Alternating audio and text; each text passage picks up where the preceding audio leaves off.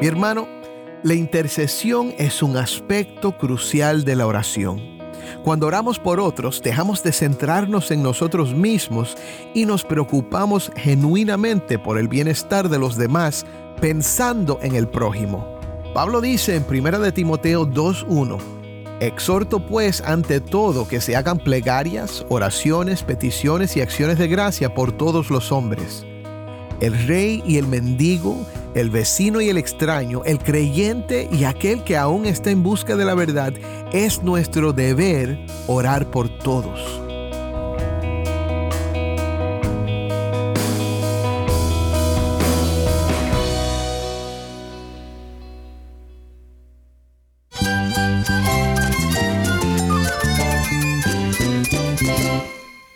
Cristo es todo para mí. Mi Salvador, mi amigo, mi guía. Cristo es mi verdad. Es nuestra guía, nuestro faro. Cristo es el Señor y Salvador. Nuestro protector, nuestro amparo, nuestra fortaleza. Es Jesús, el único que te lleva a Dios, el único camino, la verdad y la vida. No hay más ningún camino, es Jesús. Estás escuchando el faro de redención. Cristo desde toda la Biblia, para toda Cuba y para todo el mundo.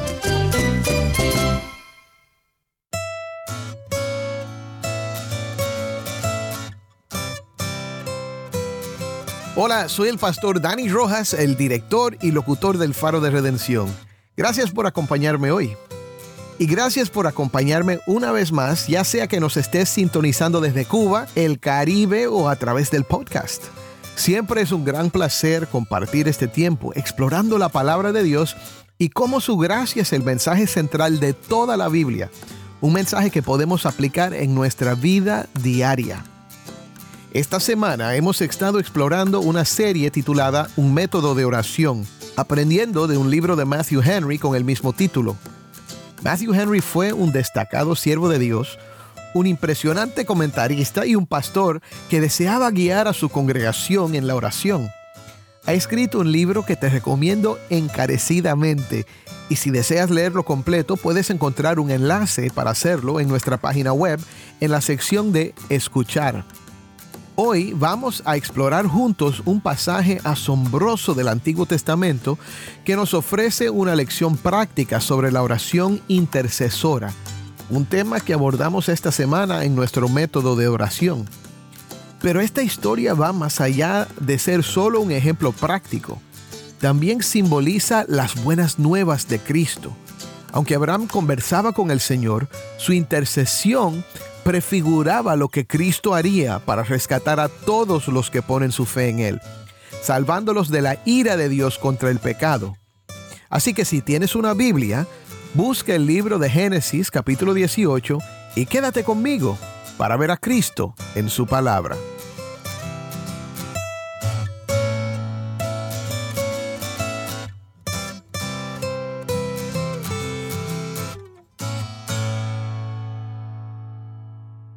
Pablo dice en 1 de Timoteo 2.1, Exhorto pues ante todo que se hagan plegarias, oraciones, peticiones y acciones de gracia por todos los hombres. El rey y el mendigo, el vecino y el extraño, el creyente y aquel que aún está en busca de la verdad, es nuestro deber orar por todos. Sabrás que hemos estado siguiendo los pasos de oración que Matthew Henry presenta en su libro sobre la oración, el cual de hecho puedes leer en nuestra página web hasta el día viernes. Hoy avanzamos un paso más en este método tan útil para la oración. Adoración, confesión, petición, acción de gracias y hoy la intercesión, que es orar por otros. Matthew Henry lo describe. El Señor Jesús me enseña a orar no solo con otros, sino también por ellos el apóstol me asigna la responsabilidad de suplicar por todos los santos y muchas de las oraciones en las epístolas son a favor de sus amigos. No debo pensar, al dedicarme a esta parte de la oración, que puedo permitir la indiferencia o que merme mi fervor por cuanto no me concierne directamente, sino que debo más bien permitir que una santa llama de amor, tanto hacia Dios como hacia el prójimo, haga aún más viva y ardiente mi devoción. Mi hermano, la intercesión es un aspecto crucial de la oración. Cuando oramos por otros, dejamos de centrarnos en nosotros mismos y nos preocupamos genuinamente por el bienestar de los demás, pensando en el prójimo. Hoy vamos a explorar una historia del Antiguo Testamento que nos presenta una impresionante oración intercesora. Escuchemos juntos Génesis 18 del 16 al 33 y luego reflexionaremos sobre cómo la oración de Abraham nos revela algo más grande y glorioso. No solo nos ofrece un buen ejemplo, sino también buenas nuevas de salvación.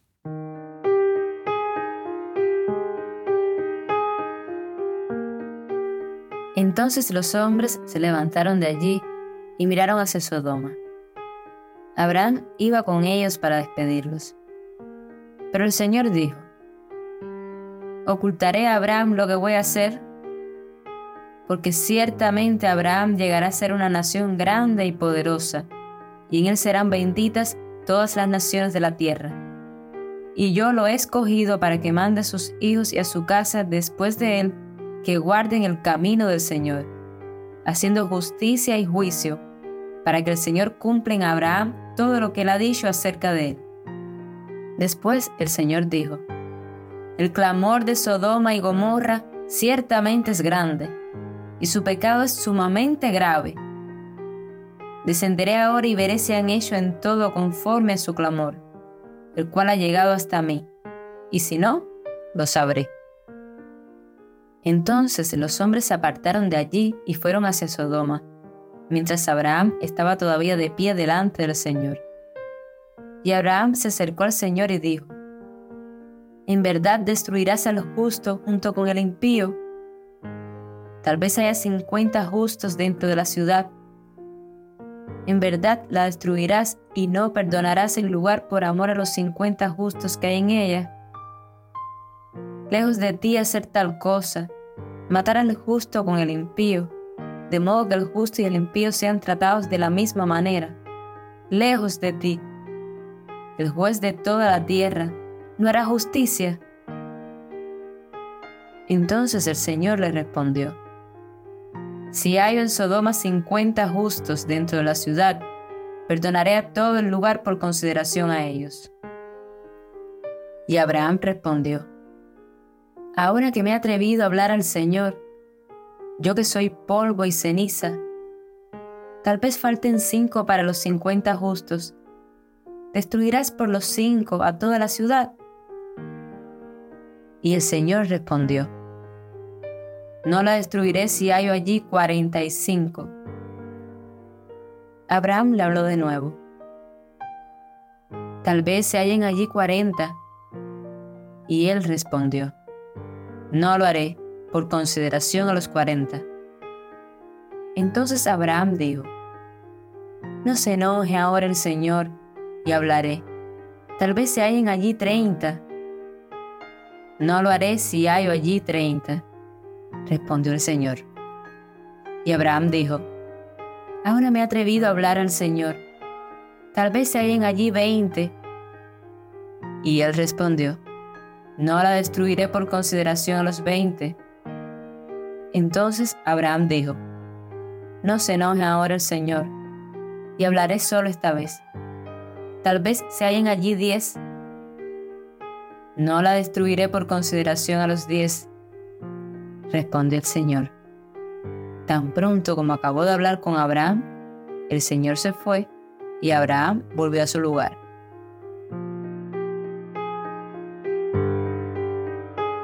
Gracias, Taimi. De nuevo, esto fue Génesis 18 del 16 al 33.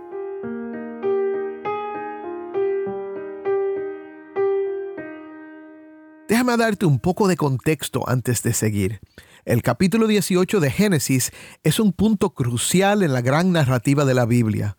En el capítulo anterior, Abraham había recibido una promesa de Dios acerca de un hijo y una nación que surgiría de él, una bendición para todo el mundo a través de Abraham.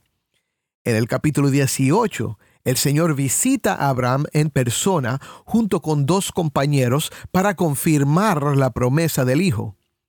Profundizar en estos eventos nos llevaría lejos del tema de hoy, pero el comentarista Derek Kidner destaca la tremenda hospitalidad mostrada en la visita repentina a los compañeros de Abraham. Esta hospitalidad, digna de un rey, es realmente destacada, como se menciona en Hebreos 13.2. No se olviden de mostrar hospitalidad, porque por ella algunos, sin saberlo, hospedaron ángeles. Además, es aún más glorioso considerando que Génesis sugiere que uno de ellos era el Señor, como se menciona en Mateo 25, 35. Porque tuve hambre y ustedes me dieron de comer, tuve sed y me dieron de beber, fui extranjero y me recibieron. Los teólogos llaman a esto una teofanía, y yo diría que es más bien un ejemplo de una cristofanía, una aparición de Dios el Hijo antes de su encarnación. Recordemos que Jesús dijo en Juan 8, Abraham, el padre de ustedes, se regocijó esperando ver mi día, y lo vio y se alegró. Por esto los judíos le dijeron, aún no tienes 50 años y has visto a Abraham.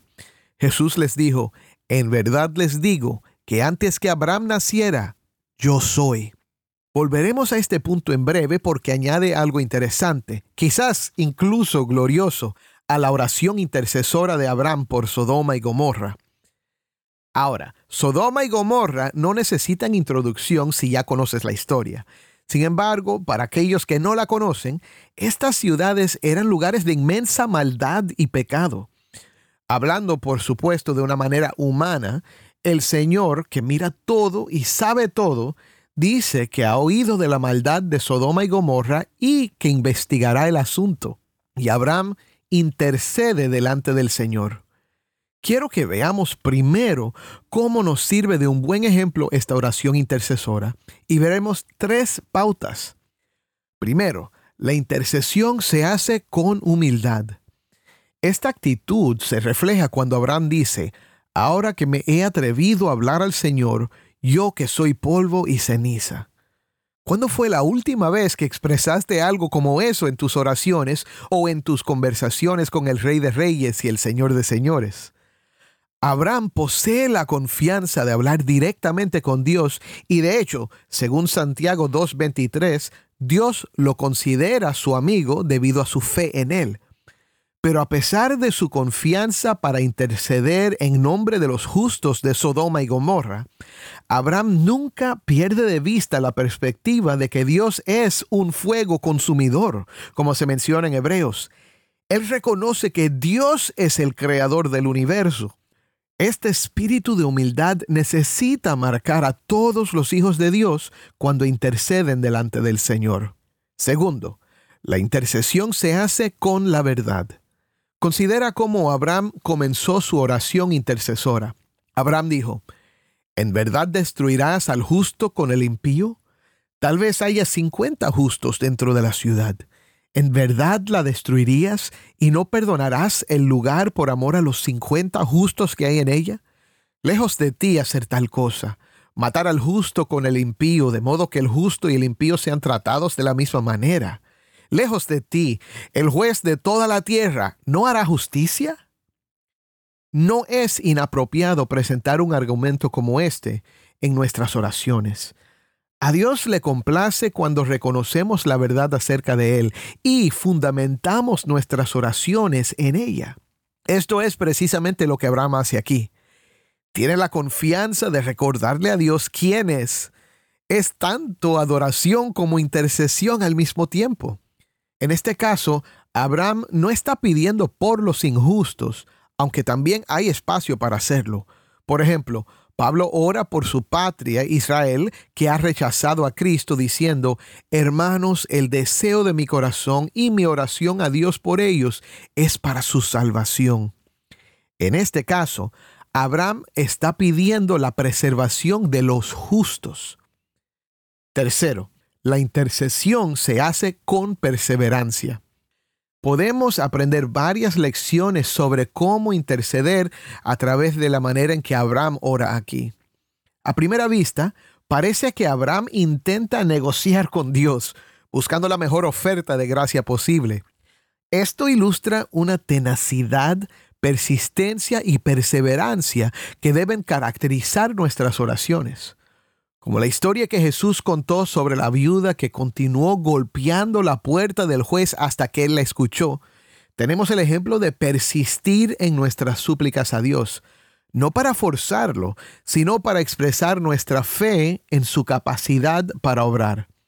Esta historia nos enseña que debemos perseverar en la oración, confiando en la voluntad de Dios. Pero hay algo más que ocurre aquí, como lo destaca un comentarista llamado Meyer. Meyer afirma, a primera vista parece como si forzara a Dios que retrocediera punto por punto y exprimió sus peticiones de una mano reticente. Pero este es un error. En verdad, Dios le hablaba. Este era el tiempo de su educación. No aprendió el alcance inmenso de la justicia y la misericordia de Dios en un instante, sino escaló las alturas vertiginosas paso a paso y con cada paso fue inspirado para tomar otro. Mi hermano, es maravilloso como nuestro Dios nos muestra su justicia, su gracia y su amor con una claridad cada vez mayor. Antes de terminar, quiero que veamos también cómo nos sirve no solo de buen ejemplo esta oración intercesora, sino también de buenas noticias para pecadores como tú y yo. En el siguiente capítulo, miramos que no existen ni siquiera diez justos para que Dios no destruya la ciudad. Solo Lot y su familia son salvados. Y esta es otra historia para otro día. Pero en esta conversación entre el Señor y Abraham, miramos un símbolo magnífico de nuestro Señor Jesús en la persona de Abraham, que intercedió por pecadores como tú y yo. Recordemos que en Juan 8, 56 al 58 Jesús dijo, Abraham, el padre de ustedes se regocijó esperando ver mi día, y lo vio y se alegró. Por esto los judíos le dijeron, aún no tienes 50 años, ¿y has visto a Abraham? Jesús les dijo, en verdad les digo que antes que Abraham naciera, yo soy. Mi hermano, la verdad es que no existen diez, no existen dos. Es más, no hay justo ni aún uno, dice la palabra de Dios. Pero nuestro Señor Jesucristo dio su vida por pecadores. Y ahora Él intercede por todo aquel que por la fe viene a Él. Fue de esto que Isaías habló en Isaías 53 del 11 al 12. Debido a la angustia de su alma, él lo verá y quedará satisfecho. Por su conocimiento el justo, mi siervo, justificará a muchos y cargará las iniquidades de ellos. Por tanto, yo le daré parte con los grandes y con los fuertes repartirá despojos, porque derramó su alma hasta la muerte y con los transgresores fue contado llevó el pecado de muchos e intercedió por los transgresores. Mi hermano, la sangre derramada de Cristo es la base de su intercesión. Es la verdad sobre la cual Jesús fundamenta su argumento ante el Padre. Su vida se contabiliza en nuestro favor y su muerte asume nuestra condena. Como dice Pablo en Romanos 8:33, ¿quién acusará a los escogidos de Dios? Dios es el que justifica. ¿Quién es el que condena? Cristo Jesús es el que murió. Sí, más aún, el que resucitó, el que además está a la diestra de Dios, el que también intercede por nosotros. Porque Cristo intercede por nosotros, nosotros debemos de interceder los unos por los otros. Como hijo de Dios, es tu privilegio y es tu deber. Créelo. Amén.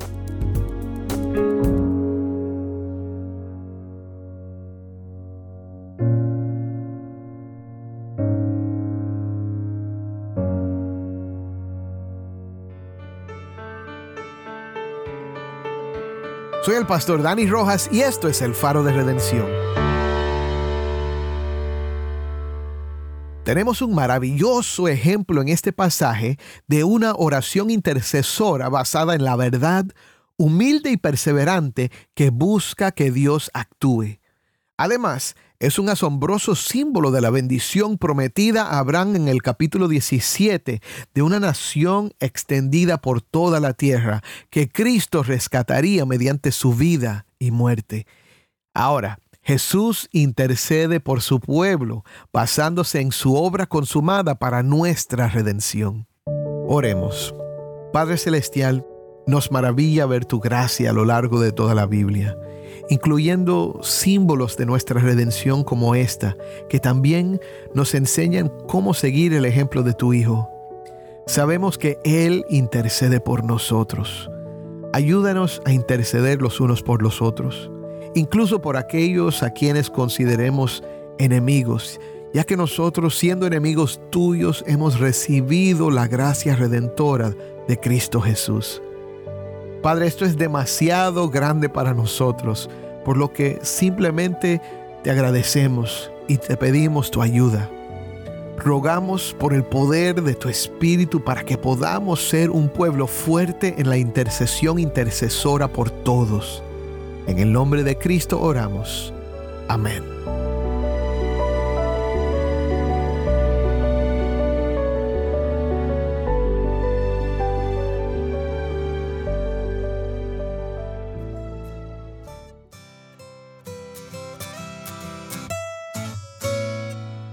El Faro de Redención como programa radial fue ideado para Cuba, pero ha crecido a un nivel global. Si esta programación ha sido impactante para ti, queremos saber de ti. Puedes escribirnos al correo electrónico ministerio arroba el faro de redención.org. De nuevo, ministerio arroba el faro de. Gracias por pasar este tiempo con nosotros estudiando temas que nos fortalecen en nuestro caminar cristiano. Para más información sobre este ministerio, síguenos en las redes sociales, en Facebook, Instagram y Twitter. Solo busca El Faro de Redención. Allí encontrarás más contenido durante la semana para animarte en tu fe y mantenerte informado sobre el ministerio del Faro.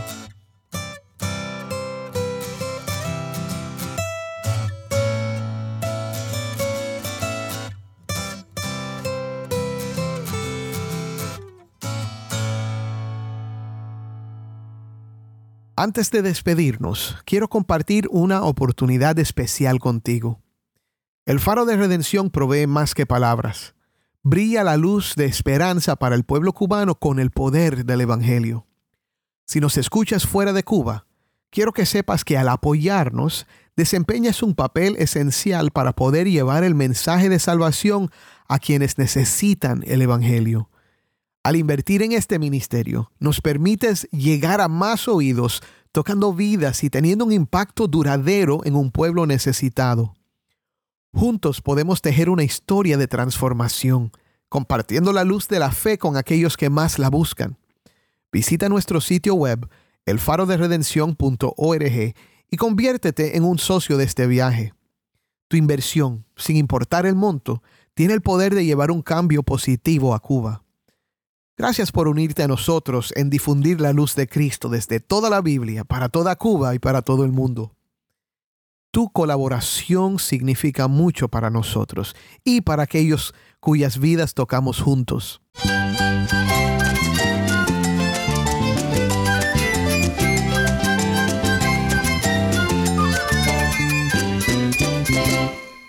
Soy el pastor Dani Rojas. Te invito a que me acompañes mañana en esta serie Un método de oración. El faro de redención. Cristo desde toda la Biblia, para toda Cuba y para todo el mundo.